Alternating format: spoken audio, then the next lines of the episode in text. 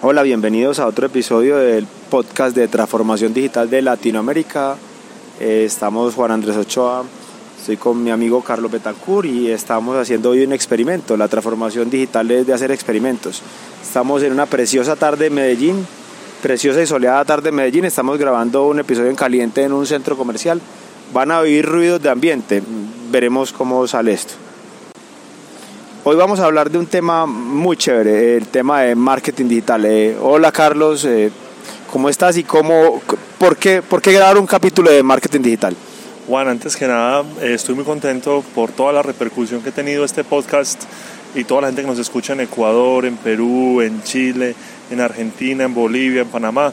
Incluso contento con la gente que nos ha escrito a nuestros correos y que está muy interesada en todos estos temas. Bueno, hoy vamos a hablar de marketing digital, que es uno de los principales eh, eh, sistemas o procesos que cambió en las organizaciones. Eh, Juan, no sé si vos te acordás 2005 hacia atrás, que puede ser mucho, puede ser poco, tener por ejemplo internet cerca era estar o en la casa o en una universidad o en un café internet. Hoy tenemos internet en nuestras manos. ¿Esto no te parece, Juan, increíble? Sí, es gran parte del ámbito en que la transformación digital ha, ha tocado todo, Carlos. E inclusive ahorita preparando el episodio hablábamos que antes esto era marketing below the line. ¿Explica mm, por qué ya no hay line?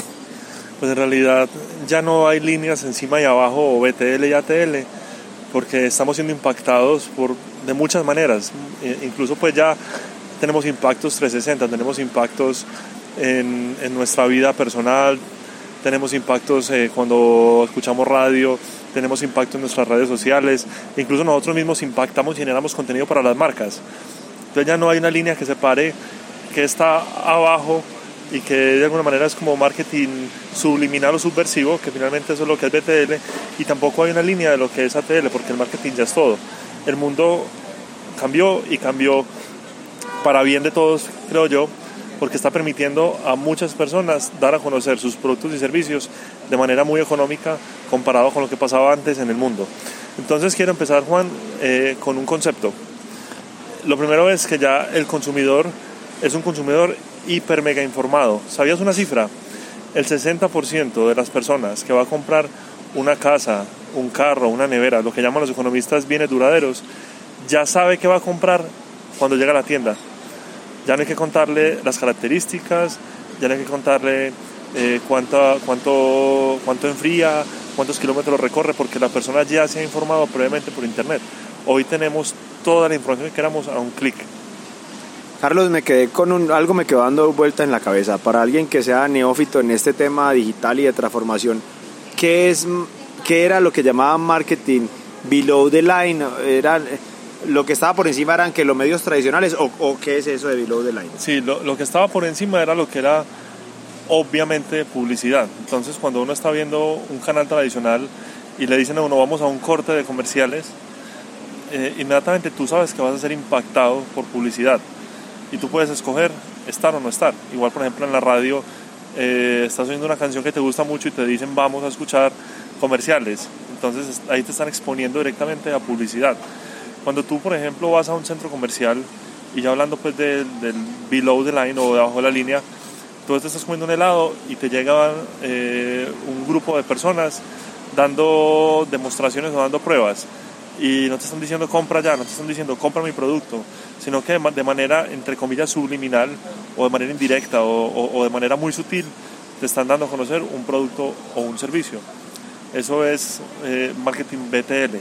BTL es referencia, es a, qué tanto de lo que yo voy a ver suena marketing. De alguna manera, el marketing digital que eh, se ha transformado, pues tiene de todo. Tiene, eh, si, hacemos, si hablamos de contenidos, cuando uno ve un contenido muy valioso que escribe una empresa, no te están diciendo compra, pero te estás enamorando de esa empresa a través de la solución que dan eh, a tus dudas, a tus problemas, a tus retos. Eso es inbound marketing, que luego hablaremos de esto. Pero cuando tú ves un banner, por ejemplo, en una red social que dice compra este producto, eso también entraría como dentro de lo que eh, es ATL, pero finalmente ya esa definición de ATL y BTL, ya entendimos que, que no vale la pena hacer diferenciación, sino mejor entender los modelos y saber qué aplicar, cuándo aplicar. es que sí, es como la analogía, la transformación digital ah, de por sí rompe barreras. Te rompe barreras de tiempo, rompe barreras de espacio, rompe barreras de comunicación, eh, une sociedades. Y en el marketing pasó lo mismo. Era below the line y above the line y la línea desapareció. O sea, ya no hay línea, ya es una experiencia integral de marketing eh, donde ahí, es, ahí, está el tema de, de, marketing digital. Juan incluso piensa que cualquiera de nosotros hoy es productor de bienes y servicios. Sea, lo que nos han hablado tanto del prosumidor o productor consumidor, eso hoy es una realidad. Cualquiera de, de, las personas que está aquí hoy puede montar un negocio muy pequeñito, por ejemplo, de moda, y puede a través de redes sociales promocionar su negocio. Cualquiera de nosotros hoy puede ser un transportista. Compra un carro, se afilia a una plataforma de transporte que hay muchas en los países. Cualquiera puede ser un hotelero. Puede poner en, alquiler desde su sofá, que hay aplicaciones para ello, hasta la casa entera. Entonces, pues definitivamente Internet cambió la forma de comunicarse. Eh, los clientes están a un clic de nosotros y a un clic de los competidores de nosotros. Entonces hay que entender eso. Y si uno no está en Internet hoy, no está en ninguna parte. Carlos, eh, teoricemos 30 segundos. Dame la definición de marketing digital de libros. ¿Qué, qué, qué es marketing digital?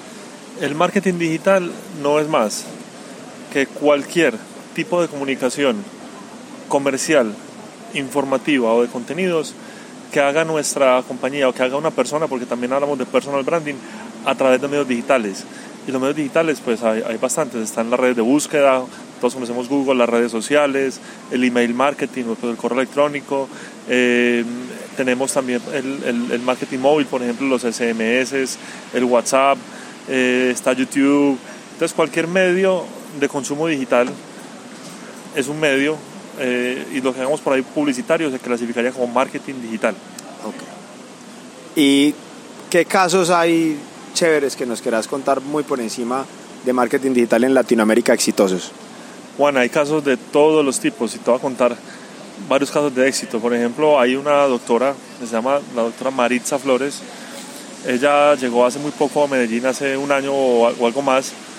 Eh, era completamente desconocida y a través de marketing digital pues ya tiene consultorio, agendas llenas y era una persona que no tenía de alguna manera un voz a voz o una reputación construida previamente en la ciudad.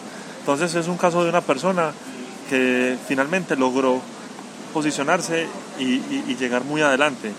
Ahora estamos también ayudando, por ejemplo, a Argos a vender cemento. Y uno podría decir, ¿cómo diablos? ¿Cómo, cómo puede hacer uno para vender cemento utilizando el marketing digital? Pues hay muchas estrategias. Con ello estamos trabajando el tema de inbound marketing. Estamos dándole contenidos de muchísimo valor webinarios, cómo usar los productos, eh, casos de éxito, casos de estudio, eh, ebooks y, contenidos que les dan mucho valor, que finalmente lo que buscamos es atraer y generar contactos calificados de potenciales compradores de sus productos para después que un comercial los aborde. En Latinoamérica hay muchísimos casos, Juan, eh, desde empresas, por ejemplo, como Big Cola, eh, una bebida que le puso plante a Coca-Cola y a muchas compañías de bebidas en, América Latina y todo gracias al marketing digital. O si no, también hablemos, por ejemplo, de neobancos.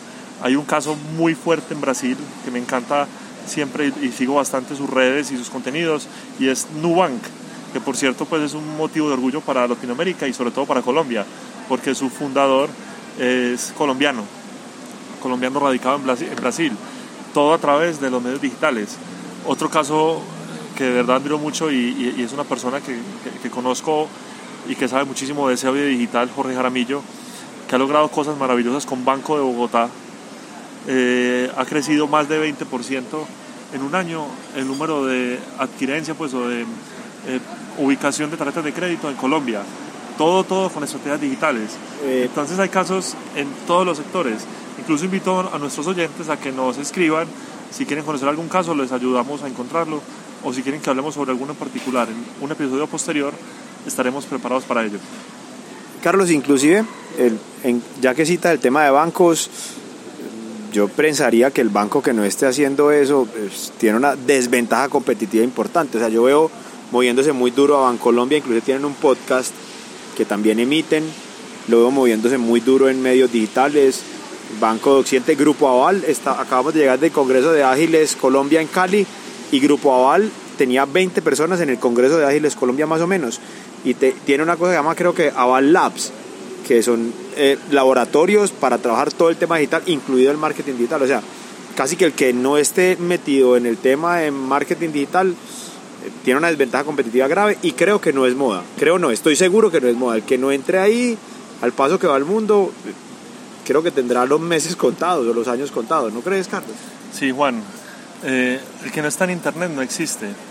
Y como te mencionaba, ahora pues Internet puso a un clic de distancia a nuestros consumidores y a nuestros competidores. Por eso es muy importante, por ejemplo, el tema de la reputación digital. Hoy estamos en un restaurante muy bueno aquí en un centro comercial en Medellín y yo antes de venir a este restaurante, Juan, te confieso, yo miré en TripAdvisor y miré en Google mi negocio qué opiniones escribía la gente sobre el restaurante. Y me demoré haciendo eso 30 segundos y creo que no nos equivocamos. La comida hoy ha estado bastante buena. No, inclusive aquí uno, sí, en Medellín uno cree y en, en, una ciudad principal en Colombia, en un sitio chévere lo cree, pero cuando la gente va a ir a los pueblos, también está buscando dónde comer en un pueblo en Google y dónde comer un pueblo en TripAdvisor. Entonces ya creo que es algo ubicuo. Así es, entonces, eh, Juan, para ir rematando estos conceptos, no estar en Internet hoy es no existir, es no darse la posibilidad de ser comparado es no darse la posibilidad de que tus clientes indaguen más, investiguen más, es no darse la posibilidad de tener comunicación bidireccional. Antes hablar con una compañía era muy complicado, 018000 no sé qué, llame, contact center, no te hablaba nadie. Hoy usted con mucha facilidad puede preguntarle, por ejemplo, a una multinacional como Coca-Cola por Facebook, yo quiero saber eh, la receta de la Coca-Cola. Haz eso y vas a ver la respuesta que te dan. Te será una respuesta muy creativa. Bueno, Carlos, listo. Necesitamos saber marketing digital hoy. Listo. Ya nos explicaste qué es. Bueno, ¿y ahora cómo? ¿Cómo, cómo entramos ahí? Eh, ya yo soy una compañía, yo soy una persona. Digo, sí, me convencieron y quiero, me convencieron y quiero, y quiero trabajar el tema del marketing digital. Carlos, ¿cómo lo trabajo? Bueno, Juan, lo primero es identificar a tu público y tu público ya no es el público que está compuesto por mujeres de 14 a 20 años que viven en estratos altos o que, están o que son millonarias, ya hablamos de micropúblicos, microaudiencias. Entonces, por ejemplo, un hotel eh, puede tener diferentes audiencias. Para poner un ejemplo aquí rápido, un caso. Un hotel puede tener eh, la familia, en este caso incluso no sería la familia, sino la mamá que va a reservar unas vacaciones, puede tener eh, una secretaria de gerencia que manda ejecutivos a esa ciudad y les hace reservas a ellos en el hotel. Puede tener, por ejemplo, un wedding planner que hace bodas en ese hotel y por lo tanto también llena los salones y llena el hotel. Puede tener, por ejemplo, el comprador de una agencia de viajes. Entonces hay que identificar cuáles son todos los públicos que me interesa a mí atraer a mi, a mi hotel o atraer a mi negocio y para cada uno de ellos hay que hacer el siguiente paso, el paso 2, que es detectar sus necesidades y pensar cómo nosotros, a través de contenidos, podemos ayudarles. Carlos, aquí se me, se me topa o se me entronca con algo que trabaja mucho en, en transformación digital y es Design Thinking. Design Thinking nos serviría, nos serviría para, para ver la gente qué es lo que quiere. ¿Estoy en lo cierto o estoy perdido? Bueno, efectivamente el Design Thinking es una de las metodologías que le permite a uno crear contenidos y saber las necesidades. Hay muchas más y esa es una de las más usadas en el mercado. El tercer punto es, pues ya conociendo las audiencias, sabiendo sus necesidades, hay que generar contenidos. Lamentablemente hoy la difusión de los contenidos de manera orgánica pues es un poquito demorada, entonces también hay que tener claro que sin pauta, cuando hablamos de pauta es gastarse un dinero en, Google, en Facebook, en LinkedIn, en Instagram, etcétera, es muy lento el trabajo y no habría suficiente difusión de lo que tú creas. El, el, paso siguiente es entender que esto es un proceso y que al otro día no vas a ser millonario. Ese es otro de los errores que tienen las compañías. Dicen, Carlos, ¿cuánto necesito meter ya para mañana vender 10 millones, mil millones? Esto no existe una regla, lo que sí existe es tiempo y trabajo juicioso. Y eh, también es muy importante que tu compañía establezca procesos internos para atender esta nueva demanda que se va a generar. Yo creo, Juan, que tú eres eh, un caso de éxito eh, de lo que se ha hecho con digital o que hemos hecho conjunto y no sé si tú has sentido que te llegan tantas solicitudes que a veces no eres capaz de manejarlas. ¿Cómo has sentido ese trabajo?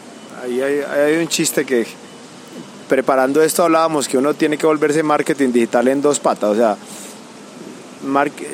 ya uno todo el tiempo está en realidad las personas todo el tiempo estamos haciendo branding, todo el mundo todo el tiempo estamos dejando lo que me decía mi abuelo, mi hijo, lo que usted vaya a hacer, que usted pueda ponerle la firma tranquilo.